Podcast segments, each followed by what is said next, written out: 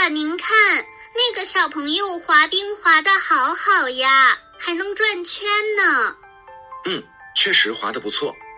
要是我能滑得和那个小朋友一样好就好了，在冰场上旋转跳跃，那一定是一件非常帅气的事情。你也可以呀，临渊羡鱼，不如退而结网。光羡慕可不行哟。临渊羡鱼，不如退而结网。这句话是什么意思呀？是说靠近深渊羡慕鱼吗？这里的渊可不是深渊，它指的是深潭。羡是希望得到。想一想，我们站在一个水潭边，里面有好多肥美的鱼，你想不想把鱼带回家呀？想啊想啊，我最喜欢吃鱼啦。那我们怎么能把鱼带回家呢？嗯，我想想，嘿，有了，爸爸，我们回家拿渔网捞吧。真聪明。古人也是这样想的，所以说，临渊羡鱼，不如退而结网。意思就是站在水潭边，心里想着肥美的鱼，不如赶快回家织起网来捕捉它。原来是这个意思呀。嗯，可是爸爸，滑冰场没有鱼呀，为什么要说这句话呢？我刚刚说的是，临渊羡鱼。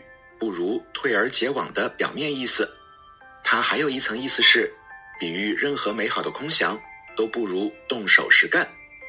哦，爸爸，您是说我不能只羡慕别人滑冰，应该自己去尝试，行动起来？对呀，要是你只站在冰场外边羡慕别的小朋友，那你永远都学不会滑冰。你进去尝试了，说不定一会儿就会了。嗯嗯，您说的有道理，我应该行动起来，不能空有滑冰的美好愿望。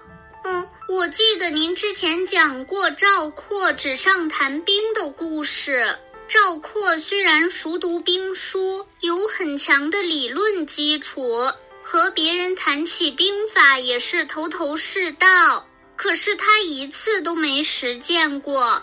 所以到真正打仗的时候就吃了败仗。嗯，要是他把自己的空想付诸于实践，说不定能成为一个优秀的军事家呢。是啊，空有想法可不行，一定要行动起来，这样才能实现自己的愿望。我以前还给你讲过周总理励志的故事，你还记得吧？记得，记得。周总理从小就立下了。为中华之崛起而读书的志向，为了实现这个志向，他发奋努力学习，读了很多书，还出国深造，充实自己。是啊，这些都是周总理为实现自己的理想做出的努力。我们也应该这样，有了美好的理想，还要行动起来，这样理想才能实现哟。嘿，爸爸，我们去问问滑冰的事情吧。我想开始练习。好啊，练习滑冰之前，再说说今天学的句子吧。临渊羡鱼，不如退而结网。小朋友，这句话你学会了吗？